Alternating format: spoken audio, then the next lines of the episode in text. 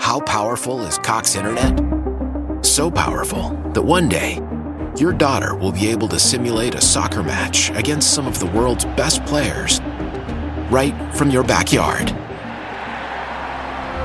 Get gig speeds powered by fiber from Cox. It's internet built for tomorrow, today. Internet delivered through Cox's hybrid fiber coax network. Speeds vary and are not guaranteed. Cox terms and other restrictions apply. Bom dia. Meu nome é Fernando. Oi. A gente começa hoje uma, uma série nova falando então dono do mundo em preparação para a Páscoa. Aí a gente vai falar um pouco nessa criação, essa música que a gente acabou de cantar, que coisa linda. Eu não sei você, mas eu, eu tenho uma imaginação muito fértil. Eu gosto, eu gosto muito de filme, eu gosto muito de ler, porque quando a gente lê, a gente imagina. E eu não sei você também, mas às vezes a gente ouve rádio, e agora as rádios estão quase todas na internet, né, no YouTube. E é muito triste quando você vê o rosto da pessoa, não é? Porque você imaginava o rosto que você queria. Você imaginava do teu jeito. E é isso que é a nossa imaginação. Então, eu, eu, eu ouço essa música, a minha mente vai para muitos lugares. Eu fico vendo as estrelas louvando a Deus e como é lindo isso. E quando a gente vai para a história da criação, é assim, é uma, é uma poesia linda. A poesia da Bíblia, ela é realmente linda. Quando você vai estudar um pouco de literatura e você vai estudar ah, de, de, de, de é, gêneros literários, você olha a riqueza dos autores bíblicos, como eles foram bons e como Deus utilizou a vida deles, e como é uma poesia bonita, é uma narrativa bonita, é uma forma linda da gente ver como que Deus trabalhou. E eu gosto muito de olhar aquele texto de Gênesis 1 e Gênesis 2 e ver como Deus trabalha ah, com ordem, Ele trabalha de um jeito correto. E como é inspirador isso, por quê? Porque muitas vezes a gente acha que o nosso trabalho é amaldiçoado. Mas não é, o pecado, ele não amaldiçoa o trabalho, tem uma consequência dele, é verdade. Mas o trabalho, ele foi criado por Deus antes do pecado. Então o trabalho é uma coisa muito boa. Parece que ah, a gente tem histórias e tudo mais. Ah, o bom é você ficar no lago pescando tal. E o pastor Sidney falou isso essa semana. Ele falou assim: Fernando, é bom a gente até sair, eu estou operado, mas eu não vejo a hora de voltar. Por quê? Porque o trabalho é legal. E é quando a gente olha para Deus e ali na criação, como foi bonito isso.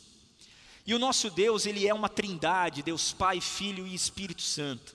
Essa palavra trindade a gente não tem na Bíblia.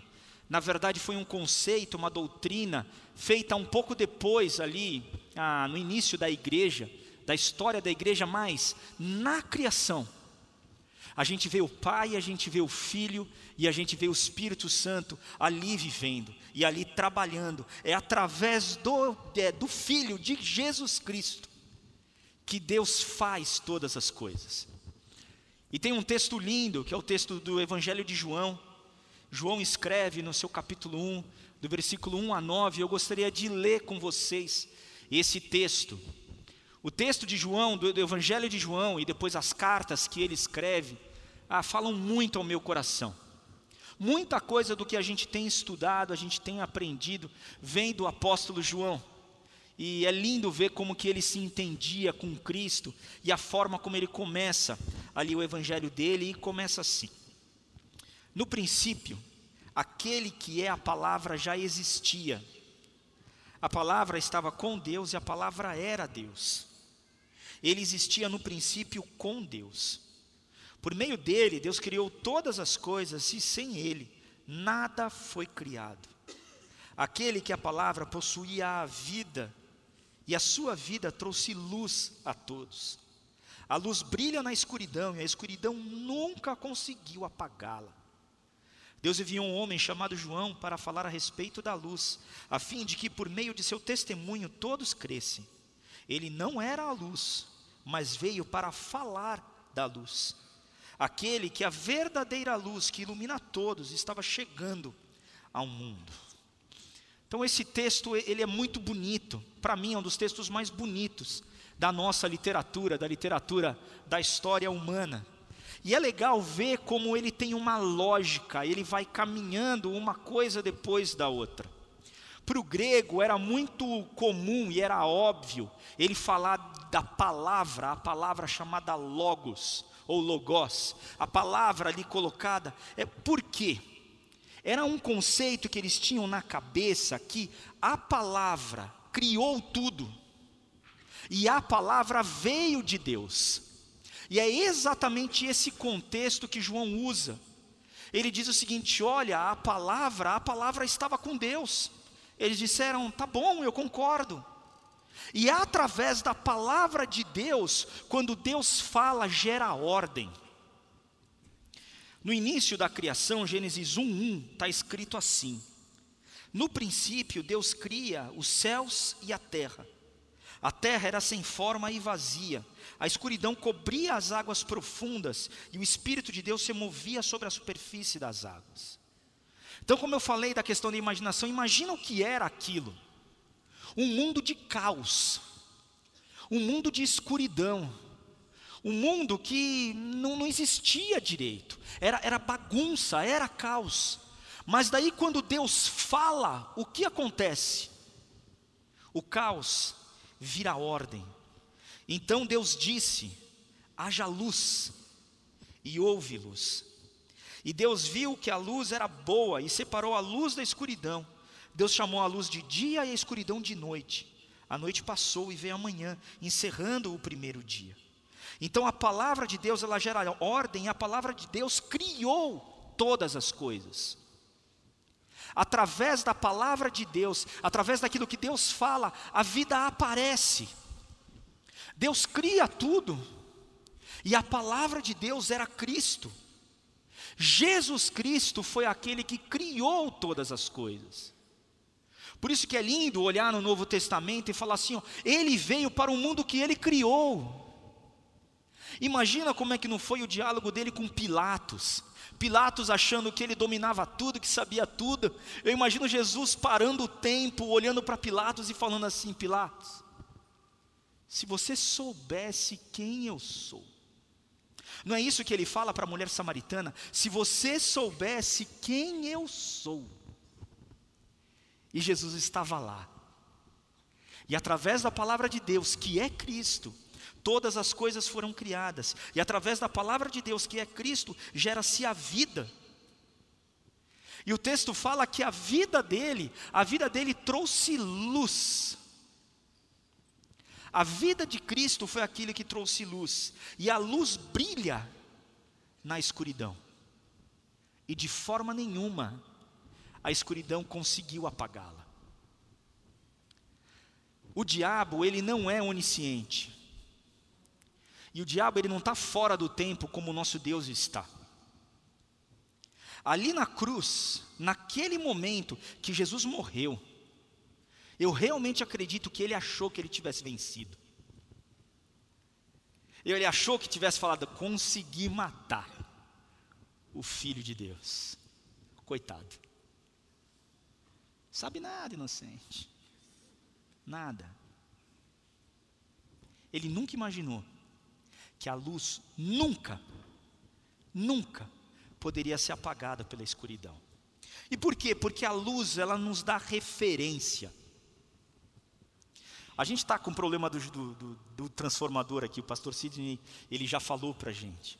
Você tem que entrar nesse auditório aqui à noite sem luz. Você vê umas luzinhas piscando, parece vagalume, assim, que é um negócio de emergência. E o que, que acontece? Quando você está num local escuro, quando você vê uma luz, a primeira coisa que você faz é todo mundo olha para aquele lugar. Por quê? Porque a luz ela é referência para a gente. Eu acabei de mudar de, de casa. A gente estava ali no Tamboré 4, a gente veio aqui para Alameda Grajaú. E à noite, tudo escuro tal, eu não sei ainda se é para virar para a direita ou para a esquerda. Então eu vou meio assim, sabe? Porque sem luz você não sabe o caminho para ir. Mas a luz ela te dá uma referência. Na hora que você vê uma luz, você puff, olha para lá. Ou olha para lá. E o que, que o texto de João disse? Olha, Jesus Cristo, a vida dele é a luz, é aquilo que dá referência para a gente. Além disso, a luz ela nos dá direção. Ela é uma referência que eu olho e eu, e eu consigo caminhar para lá. Eu gosto da analogia do farol do carro. Quando a gente está andando numa estrada escura em que você não conhece muito bem o caminho, você está ali com o teu farol aceso a, e você acredita que o farol vai funcionar. Se está muito escuro, você coloca uma luz alta, ele consegue iluminar um pouco mais e você vai caminhando e o farol te ajuda, te ajuda a, a, a direção que você vai caminhar. Então a luz, ela dá direção para onde que a gente vai caminhar. E essa referência do farol do carro é bacana, por quê? Porque você não consegue ver a estrada inteira. Você vê o que? Uns 300, 400 metros à frente. Mas aquilo é suficiente para você caminhar. Do mesmo jeito acontecem com as palavras de Cristo e com a vida dele. Ele não nos mostra a nossa vida inteira, mas ele vai te mostrar o próximo passo. Ele vai te mostrar o próximo passo. Ele vai te mostrar como é que você vai caminhando. Mas eu não sei tudo. Não, mas você não precisa saber. Ele sabe. O que você precisa? Ter a luz como referência e ter a luz como direção. Além disso, a luz ela nos dá proteção. Você está debaixo da luz, você está, de certa forma, protegido ali. Todo mundo, quando foi criança, teve muito medo do escuro. É natural, faz parte da nossa, da nossa criação, faz parte do que é ser ser humano ter medo do escuro. Mas todos nós também temos medo do escuro em certos locais aqui, né? Você sabe que tem lugar que à noite você não passa. Por quê? Porque é perigoso. Porque a escuridão, ela tem um perigo ali. E quando eu estou próximo da luz, eu estou protegido. Então a luz, ela me protege, ela me protege do mal. A escuridão, ela dá medo, a escuridão aumenta a ansiedade, a escuridão aumenta os meus batimentos cardíacos e, em contrapartida, a luz não, a luz me acalma. A luz fala: oh, cheguei, aqui eu estou protegido. E Jesus Cristo é aquele que possuía a vida, e a sua vida dava luz para todos. O que traz a luz, o que traz a proteção para a nossa vida, é a vida de Cristo. E aqui eu gosto de pensar de como é que a gente coloca isso na prática da nossa vida. A gente diz aqui: Jesus é tudo. Não há nada que a presença de Jesus não possa curar. A vida de Jesus é a luz. Tá bom, mas o que, que eu faço? eu vivo como a vida de Cristo. Eu ouço os ensinamentos de Cristo, o que ele deixou escrito, o que ele falou, como ele viveu, e eu sigo esses caminhos. Porque quando eu faço isso, eu estou protegido. Mas tem um outro lado da luz. Cada passo que nós damos em direção à luz, a luz revela quem nós realmente somos. A luz mostra quem eu sou. Quando eu estou na escuridão, eu estou no lado mais escuro, eu olho para minha camisa, eu não sei se está suja ou não. Não sei. Muitas vezes, por acaso, eu faço isso. Eu uso esse tênis preto para andar de moto. por quê? Porque tênis branco não dá. Suja muito rápido. Mas não é que esse está limpo, é que a sujeira não aparece. Mas quando eu caminho para perto da luz, o que, que a luz mostra? O que, que a luz revela? Quem eu realmente sou. Então, a partir do momento que você aceita Cristo como Senhor e Salvador da sua vida, você começa a caminhar em direção à luz. E cada passo que você dá em direção à luz, ele, opa, revela mais alguma coisa sobre você. E o que, que pode acontecer aqui? Isso pode gerar medo, isso pode gerar vergonha. Você pode parar e pensar: eu não quero, porque eu estou sendo exposto. Eu conheci algumas pessoas que assim investiram e, e, e tiveram a sua vida inteira diante de Deus, diante da palavra dele.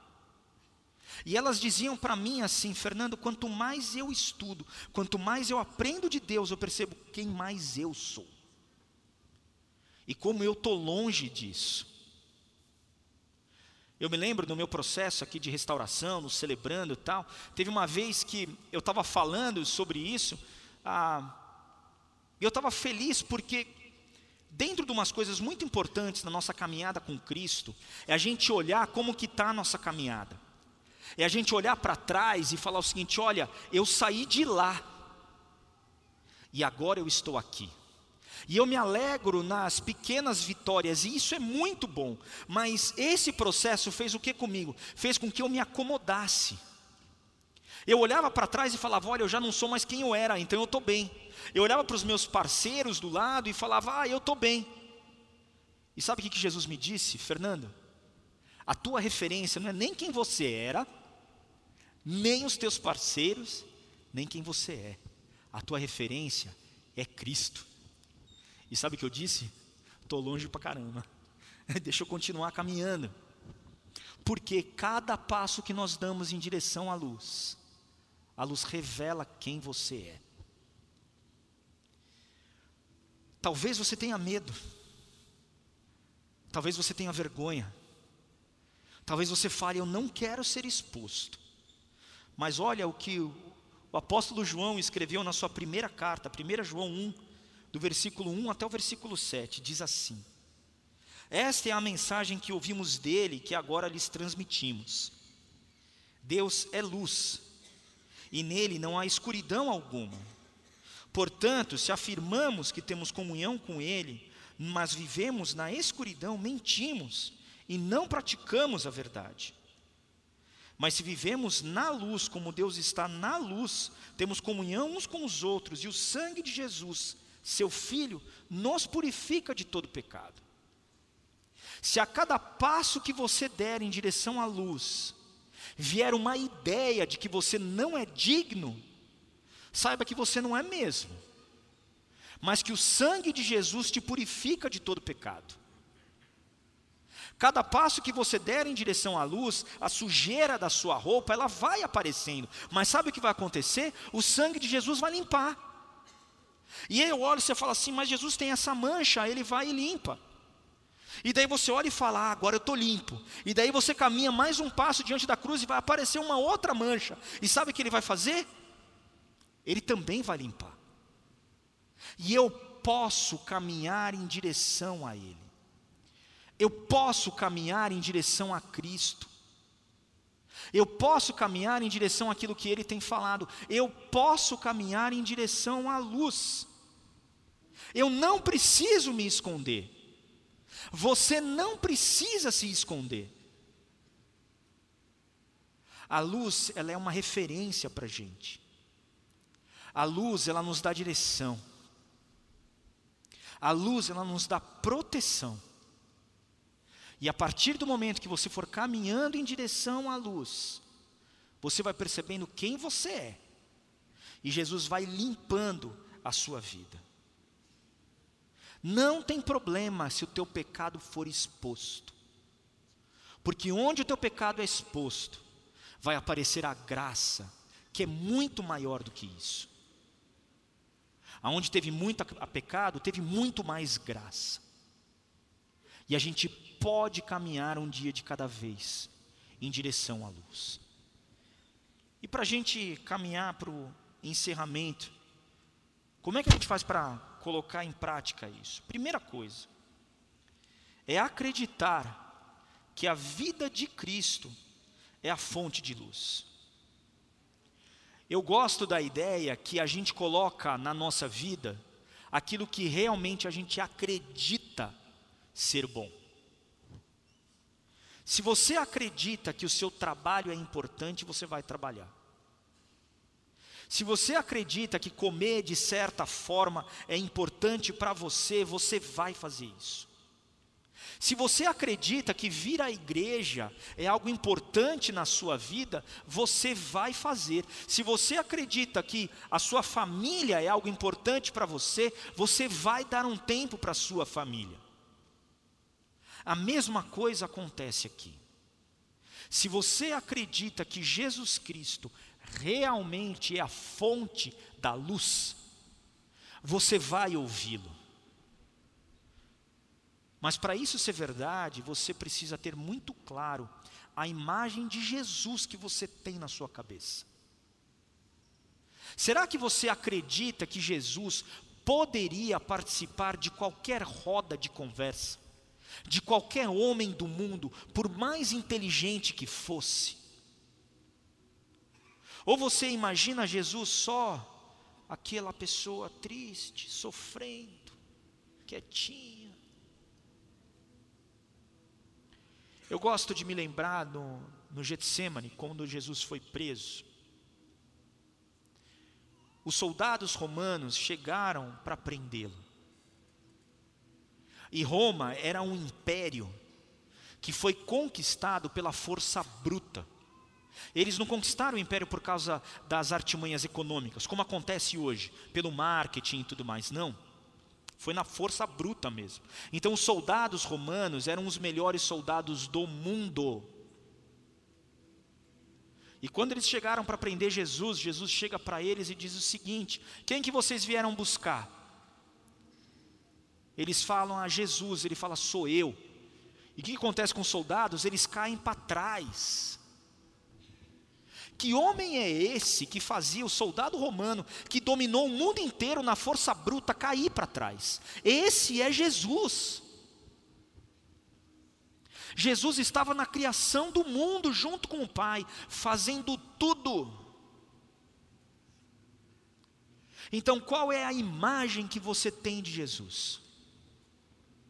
Se você realmente acredita que a vida de Cristo é a fonte da vida, é a fonte de luz, aí você vai ouvi-lo. Aí você vai parar e falar: nesse eu acredito.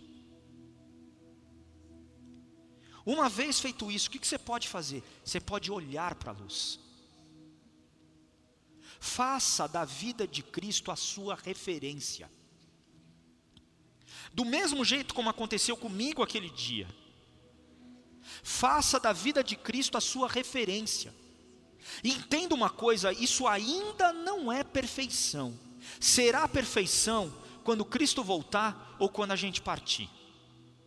Ainda não é. Mas o próprio é, apóstolo João escreve: Eu falo tudo isso para que vocês não pequem, mas se vocês pecarem, vocês têm um, um, um advogado que é Cristo que está lá. Não quer dizer que o pecado não importa, o pecado importa muito, porque o pecado te destrói e o pecado me destrói. Todo pecado gera morte, entenda isso. Ou morte física, ou morte de um relacionamento, ou morte, não importa da forma que seja, mas todo pecado gera morte. Mas Cristo é vida e Ele é perdão, e a graça dele é suficiente para resolver tudo. Então, olhe para a luz não fique longe da luz. Olhe para Ele. E o último ponto: viva como Ele. Não importa o quanto você sabe da Bíblia, importa o quanto você pratica na sua vida. Se você aceitou Jesus como Senhor e Salvador da tua vida, o Espírito Santo de Deus habita em você. E o papel do Espírito Santo é fazer com que você obedeça a Cristo. Então, ouça o Espírito que está em você. Viva como Cristo viveu. A vida de Cristo é tudo o que todo ser humano quer. Veja como ele tratou a mãe dele, veja como ele tratou o irmão dele, veja como ele tratou os chefes dele, os governantes do mundo. Veja como ele tratou pessoas que eram totalmente excluídas na sociedade. Ele conversou com leproso, ele conversou com prostituta, ele conversou com criança, com mulher, com cobrador de imposto, com gente rica, com gente pobre, com gente inteligente e gente não tão inteligente assim. O que realmente importava para Jesus eram os relacionamentos dele. Viva desse jeito. E se você não consegue, peça ajuda. E se você tropeçar, levanta e continua. Porque a vida de Cristo é luz. Na criação, Deus cria a luz, a palavra dele, do caos vem ordem. E hoje, a mesma coisa acontece com você e comigo. Ah, se a sua vida está um caos, ouça a palavra de Cristo na sua vida e viva conforme a luz de Cristo tem falado para você. Vamos orar? Pai, eu te agradeço muito porque Cristo é a luz da vida. Nós te agradecemos muito porque nós podemos nos aproximar de Ti. Quando nós nos aproximamos de Ti, nós somos expostos, mas o Senhor nos limpa. O sangue de Cristo, ele é poderoso para resolver tudo em nossa vida e nos ajuda, Pai, a vivermos conforme Cristo viveu. Nos ajuda a acreditarmos que a vida de Cristo é o que vai guiar os nossos passos e que a gente possa viver como ele viveu. Em nome de Cristo que oramos. Amém. Why? Why? If you Why? have T-Mobile 5G home internet, you might be hearing this Why? a lot. Why? Every time your internet slows down during the busiest hours. Why? Why? Because your network gives priority to cell phone users. Why? Good question. Why not switch to Cox Internet with two times faster download speeds than T-Mobile 5G home internet during peak hours? Okay. Stop the whys and visit cox.com slash 5G home for details. T-Mobile prioritizes certain T-Mobile phone users over home internet users during times of congestion.